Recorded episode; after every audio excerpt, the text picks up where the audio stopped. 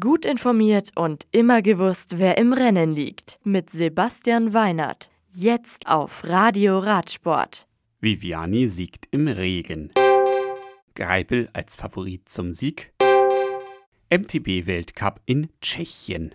Iseo, Quickstep Floors Profi Elia Viviani setzt sich gegen Sam Bennett von Bora Hansgrohe und Bahrain Merida-Fahrer Nicolo Bonifacio durch und gewinnt eine schwere, mit 149 Kilometern relativ kurze Etappe von Riva del Garda nach Iseo. Das Rennen entwickelt sich mit Ausreißergruppen sehr spannend und zwei Kilometer vor Schluss setzt sogar Regen ein.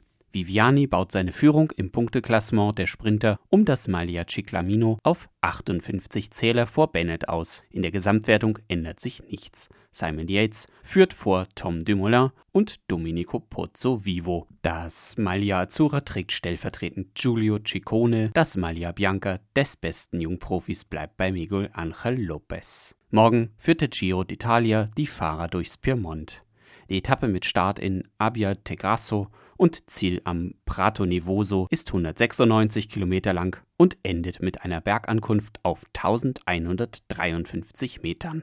Belgien. André Greipel, Team Lotto Sudal, geht als haushoher Favorit ins Rennen und als Sieger der ersten Etappe der Belgien-Rundfahrt hervor. Der Deutsche setzt sich auf 178 flachen Kilometern gegen Riccardo Minali von Astana und Tim Mallier vom Team Verandas Willems durch. Nove Mesto.